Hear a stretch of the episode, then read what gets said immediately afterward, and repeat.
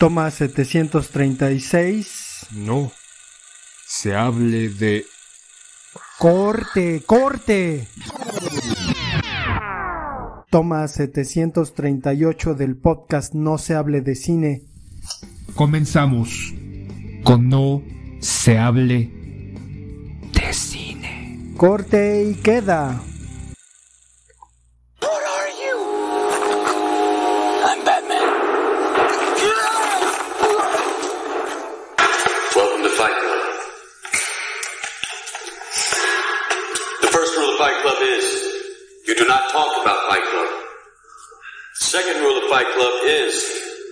You do not talk about Fight Club.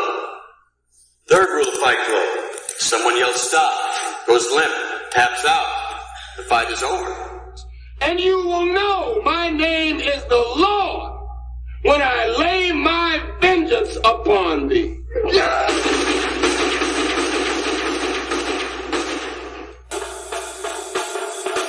Choose life. Choose a job.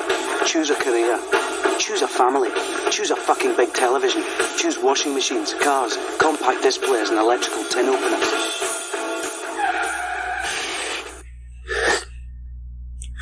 Tranquilo. Tranquilo. Abre los ojos.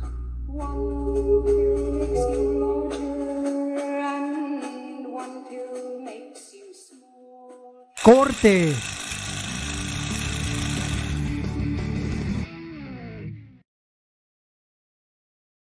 Bienvenidos a No se hable de cine. En esta ocasión vamos a hablar de una película reciente, de un actor el cual ya sus últimos filmes ya habían caído en una cuestión de ni siquiera palomeros, ya solamente era por cobrar, por tener dinero. Un actor el cual desde hace ya varios años tuvo problemas con el fisco, debía mucho dinero y eso lo hizo, lo orilló o lo arrinconó a realizar una serie de películas malas, malas, malas, malas, pero en realmente malas.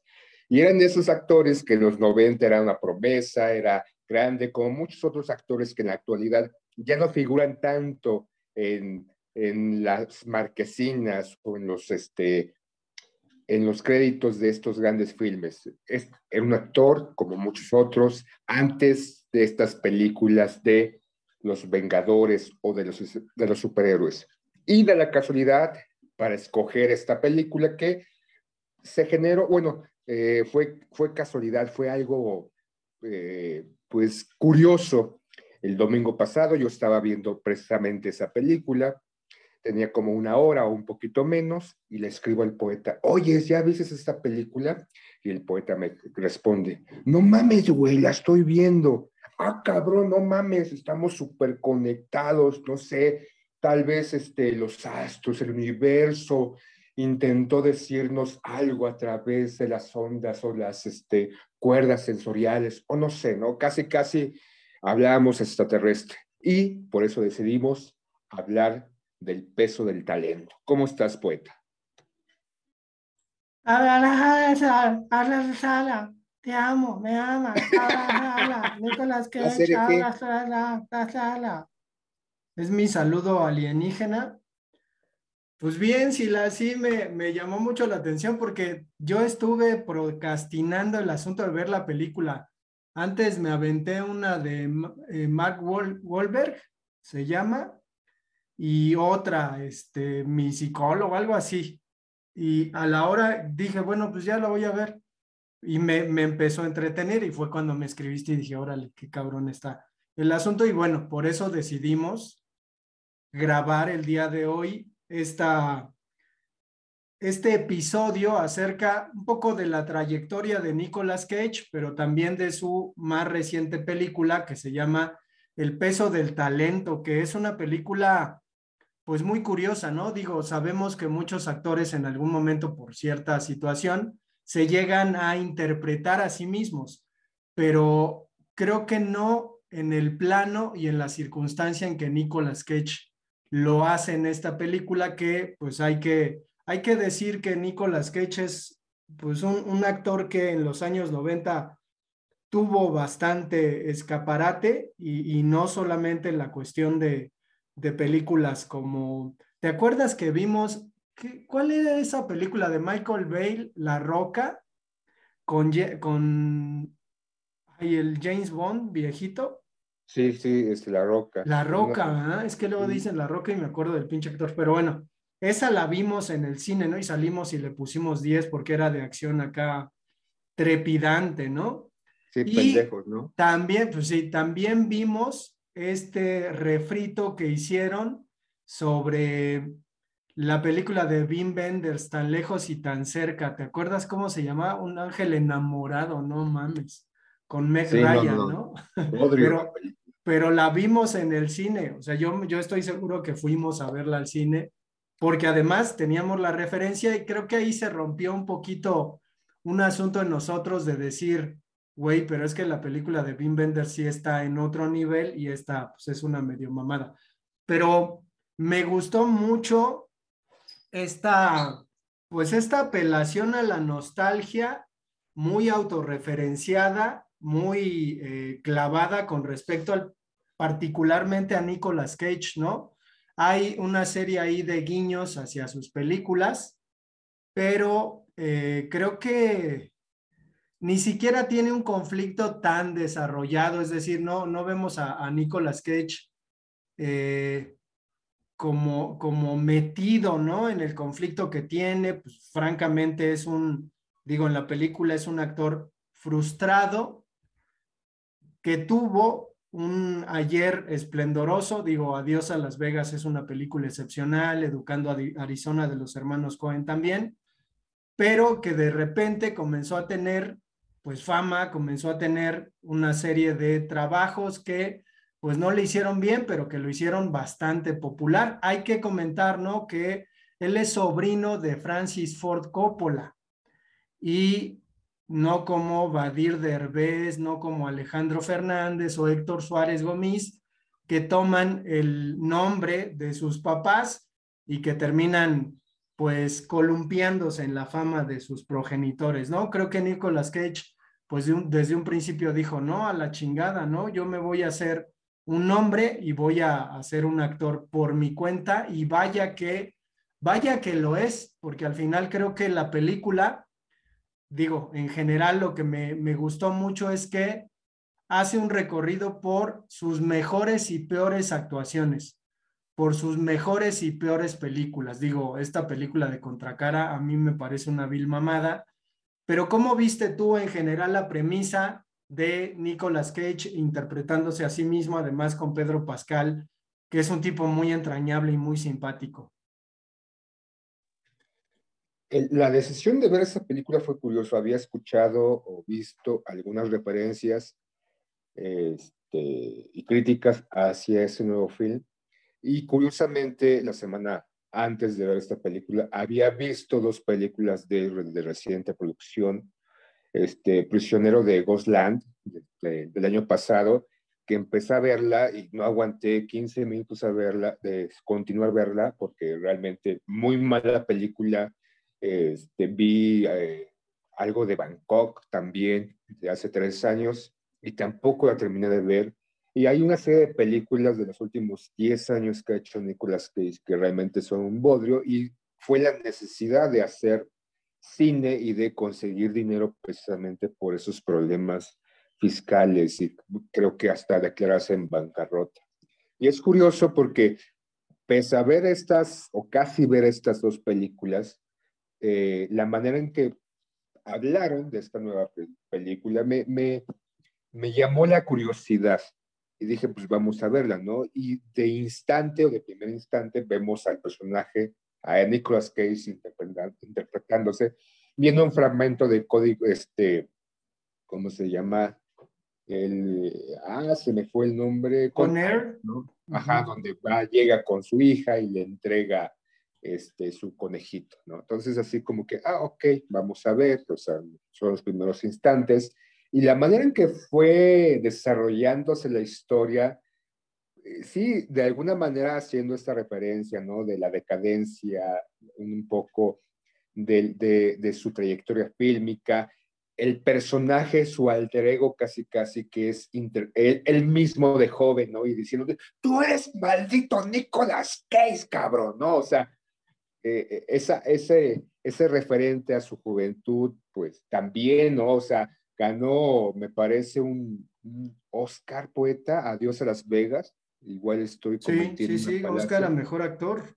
Ajá, del 95, entonces era una trayectoria, había hecho grandes películas, ¿no? Como tú ya bien dices, Educando Arizona de los hermanos Cohen, El Señor de la Guerra, el guardaespaldas de no sé quién, o sea, eh, había trabajado dentro de estos dramas, melodramas, comedia, Contracara, La búsqueda del tesoro, Ghost Rider, la primera porque la segunda es un asco, eh, Señales de futuro, o sea, tenía, era de estos actores junto con Mel Gibson, junto con Sylvester Stallone, junto con Jack-Claude Van Damme, o sea, de esos actores de los 90 que eran las grandes referencias del cine estadounidense. Y repito, antes, mucho antes de las películas de los superhéroes. Entonces, esos actores ya en la actualidad ya están, pues si ves Stallone si no produce sus propias películas en los indestructibles y, y, y, contrata a estos viejitos del INSEN porque ya están grandes, no, no vemos a estos, este, Jet Li también, ¿no? Este, Wesley Snipe, que también era un reconocido actor en los 90, eh, que, que, salía en un par de películas con Silvestre Salón también. Entonces, es, es parte de esta camada o esta generación de actores que ya no están haciendo buenas producciones siguen actuando, siguen este, realizando películas, pero ya obviamente en periódicos, las redes y demás figuran, ¿no? Chris Evans figuran, este, los nuevos, entre comillas, actores precisamente haciendo estas películas o series de superhéroes. Es lo que invade en la actualidad. Y ver esto me causó, te, te, lo escribí, llegó un momento en que me estaba cagando de la risa o orinando de la risa.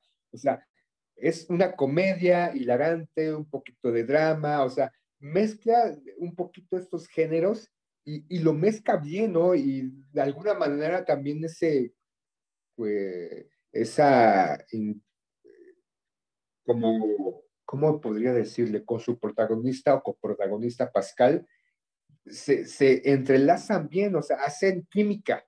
Entonces, este, verlos eh, drogados y que están hablando de la película porque el personaje de Pedro Pascal lo contrata por un millón de dólares para que vaya a su fiesta de cumpleaños y está emocionado y temeroso porque le quiere enseñar un guion porque Nicolas Cage es su gran actor y tiene un recinto de él con todas sus pinches cosas de varias películas. Entonces, ver esta interacción con este actor o el personaje, o sea, para mí es hilarante. No sé, para ti, poeta, este, si la decisión de verla y posteriormente el estar viéndola te, te generaba un buen sabor de, de, boca, un reconfort o simplemente te entretuvo, te entretuvo.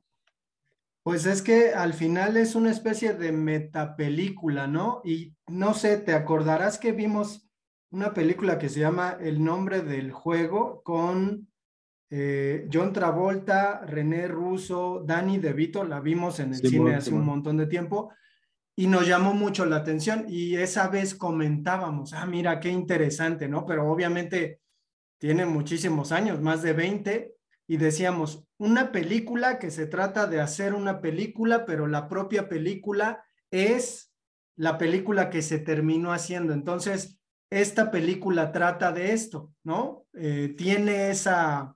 Pinches multiversos antes de que estuvieran los pinches superhéroes, cabrón.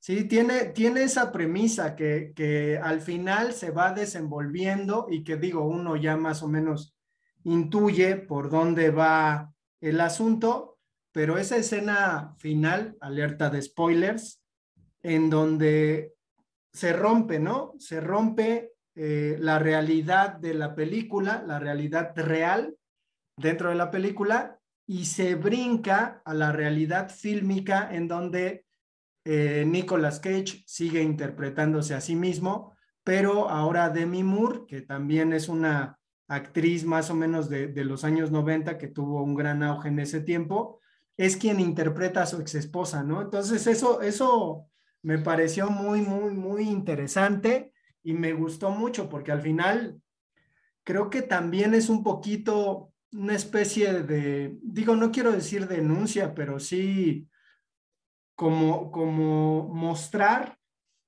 que desafortunadamente, así como en la sociedad, se suele relegar a los actores veteranos, ¿no? No sé si Tom Cruise y Nicolas Cage sean más o menos de la misma edad. Digo, comparar a Nicolas Cage con Tom Cruise es quizás una insensatez y lo digo por la cuestión actoral, porque creo que el asunto con Nicolas Cage y lo que consterna efectivamente es pues que tiene talento muy grande y que lo ha demostrado a tal grado que siendo pues relativamente joven terminó ganando el Oscar por esta gran, gran película y gran, gran actuación de Adiós a Las Vegas ahí con, con Elizabeth Shute.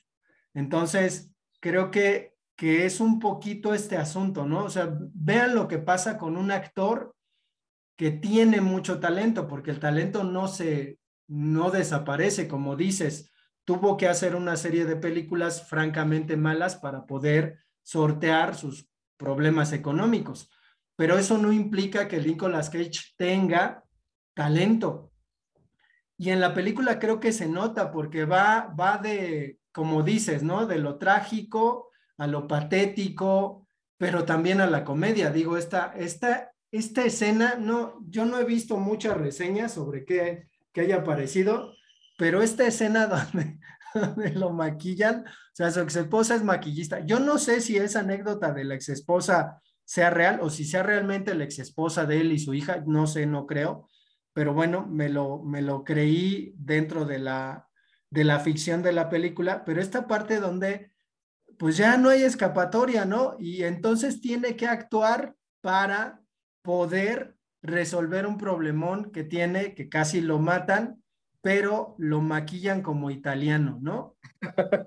O sea, eso es cagadísimo, la cosa más cagada, pero, pero va de eso. O sea, hace una, una muy buena interpretación, ¿no? De, de, este personaje italiano que no es Nicolas Cage y que al final, por su actuación extraña, termina siendo descubierto. Entonces, me, digo, no sé, yo trabajo con, con actores incipientes, con adolescentes que, que, les interesa actuar y que en un momento actúan, pero ¿qué pensará un actor profesional sobre lo que significa esta escena? Sobre todo porque de repente me dio la impresión de que ese personaje italiano en el que lo convirtieron los maquillistas de la película es un poco una referencia a su propio tío, ¿no? A, este, a Francis Ford Coppola.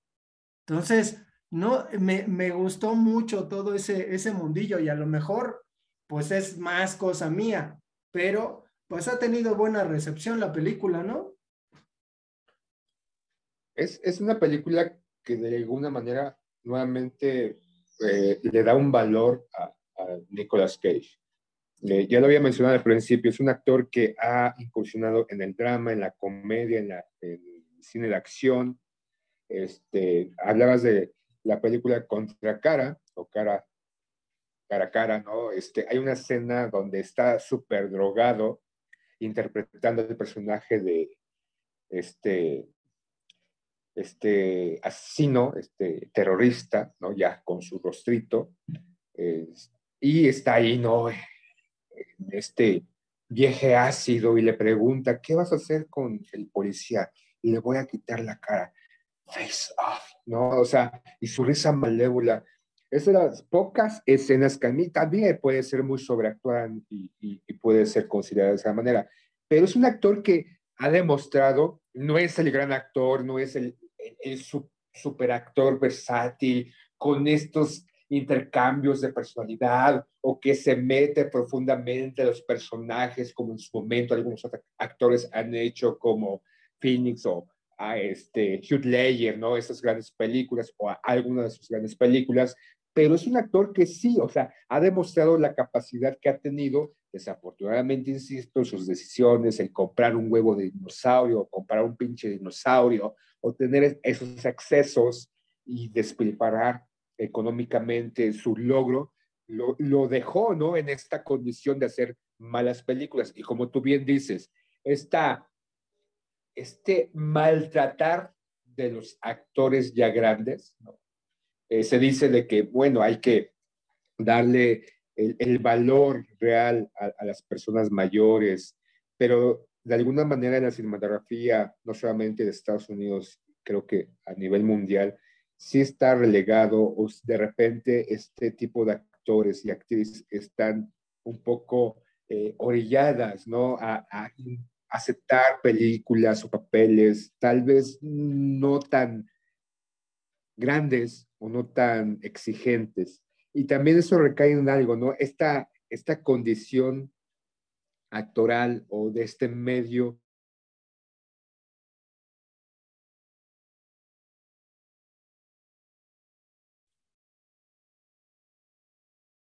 Pues no sé si quieras hacer una recapitulación o una especie de top de las películas de...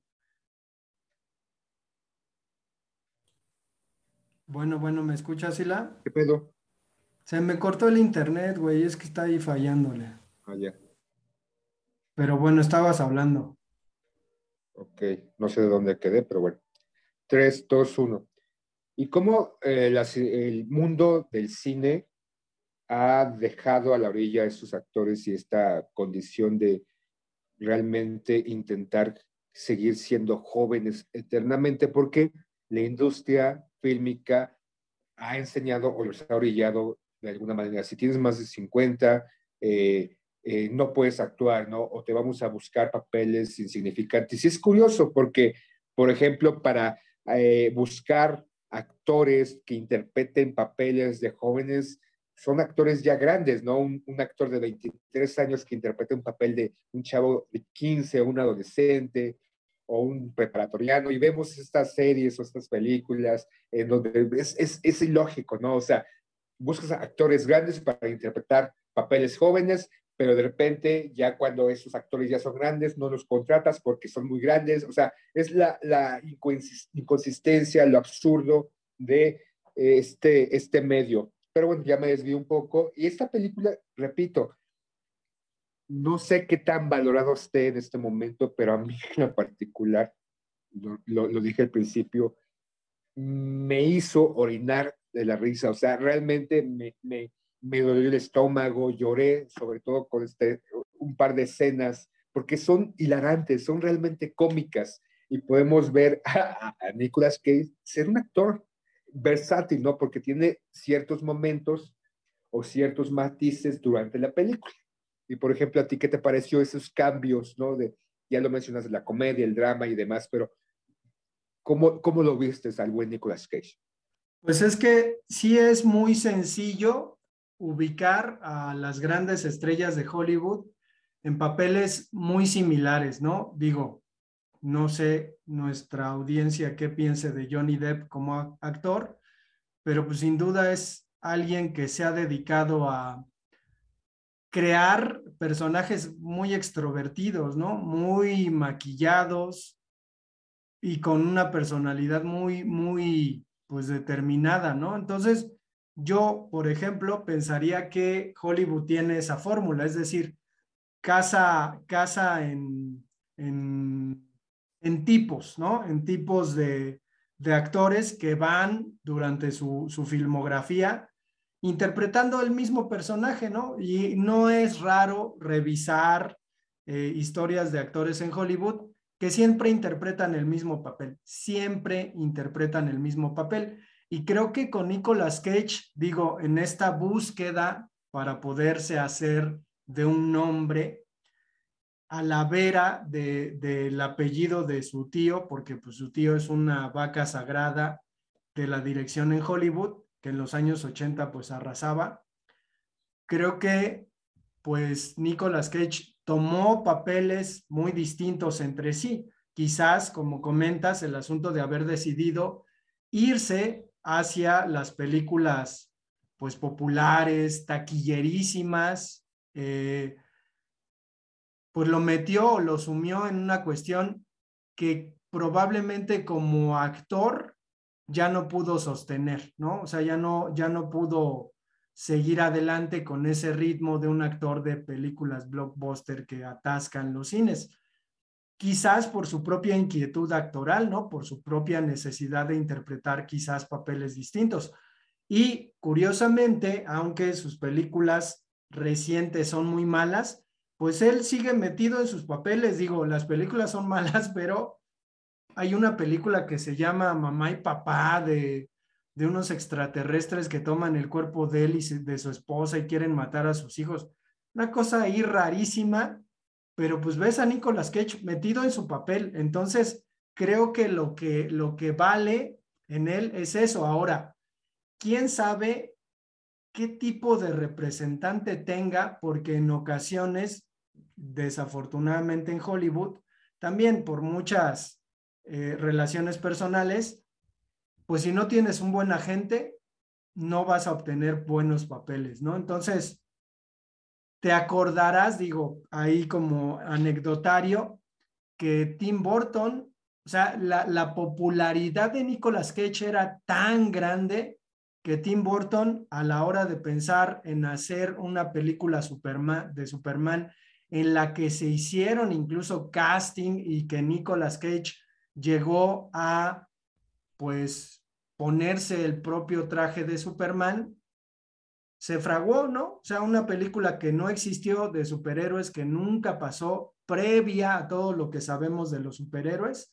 Nicolas Cage estuvo a punto de convertirse en una versión de Superman cuando Batman era pues el único héroe que tenía películas en Hollywood, ¿no? Entonces, además, un Superman hecho por eh, Tim Burton, que seguramente hubiera sido una locura. Yo no me imagino qué tipo de película quiso hacer Tim Burton con Nicolas Cage, pero lo interesante es eso, ¿no? O sea, ¿por qué de la gama de actores que pudo haber tenido, se decide por Nicolas Cage, que es un tipo que además tiene unas, unas entradas muy amplias, ¿no? Y que, pues de alguna manera, pues hay pocos actores calvos, la propia calvicie se convierte en algo que se hace como a un lado, ¿no? Que no es tan cinematografiable, pero ¿sí te enteraste de ese chisme de que Nicolas Cage iba a ser Superman? Sí, fue, fue este, incluso una preproducción, de alguna manera, este, lectura de guion, se reunió el elenco, pero como todo, muchas películas que se intentan hacer en su momento no se realizan por X o Y.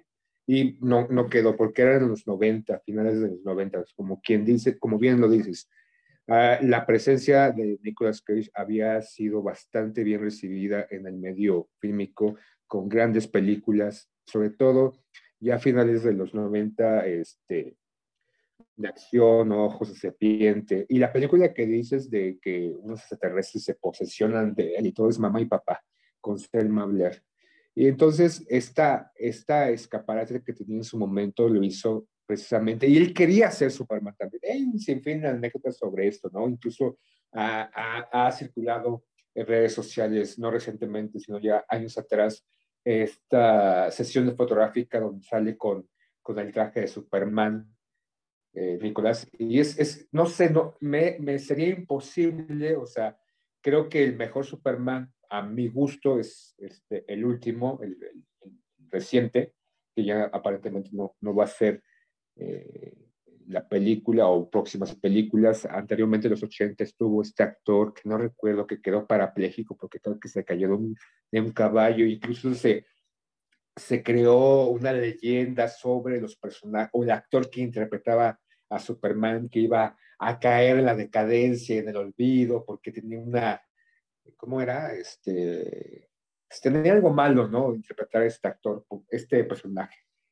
Eh, y me recuerda un poco, ¿no? Eh, también, por ejemplo, este Araujo aquí en México intentó o quería hacer la película de eh, este, Zapata. Y, y, en sus inicios, a finales de los 90, me parece, quería que un actor francés interpretara este, este personaje y de repente pasaron varios años y salió Zapata, pero con Alejandro Fernández, Lucero, una película medio bizarra. Entonces, se supone que eh, tenía este proyecto como 15 años fraguándolo y demás, y de repente para sacar es, lo que sacó sí fue decepcionante. Y no sé, pensar en un, en un, en un universo, en un universo 5550 que a lo mejor salió Superman con Nicolas Cage, verlo, quién sabe qué hubiera pasado, ¿no? Hubiera sido bueno, hubiera sido otro fracaso, tal vez su carrera se hubiera ido a la mierda antes de tiempo, pero bueno, ya son especulaciones y sí tiene una gran filmografía, este actor ha, ha prestado, me parece que la voz para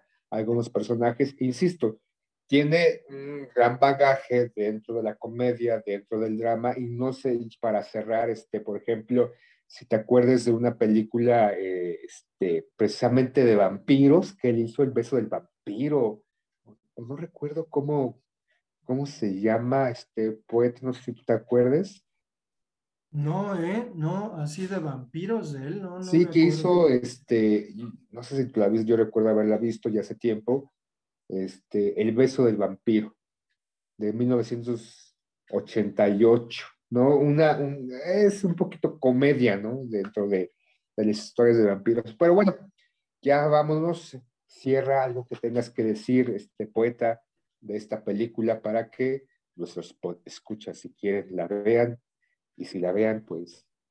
Ah, ya para terminar, eh, me recuerda, al ver esta película, me recordó otra película que es también muy buena, Quiere ser John Malkovich. No sé si te acuerdas de, de esta película, que realmente sí es una también muy buena película en, esa situación de el actor interpretándose a sí mismo, en la de quiere ser John Malkovich, es, es hilarante también. Pues sí, yo creo que, que hay mucho, mucho que, que aprender de este tipo de ejercicios que nos dan una versión de lo que nos están dando actualmente en Hollywood, ¿no? Es decir, acercarnos a la nostalgia del pasado y todo este Ubisoft, que eh, pues no es más que un tópico de la literatura, de, de, esta nostalgia de los tiempos idos, que los tiempos idos siempre han sido mejores. Creo que es una, una versión muy refrescante, ¿no? Con respecto a este tipo de propuestas y creo que vale la pena. Digo, ojalá que después de este, de este trabajo, pues Nicolas Cage obtenga un papel serio en el que pueda demostrar sus dotes histriónicos, pero pues recomendadísima la película. Pues vamos a dejarlo hasta aquí. Tenemos redes sociales, no se hable de fútbol arroba gmail.com.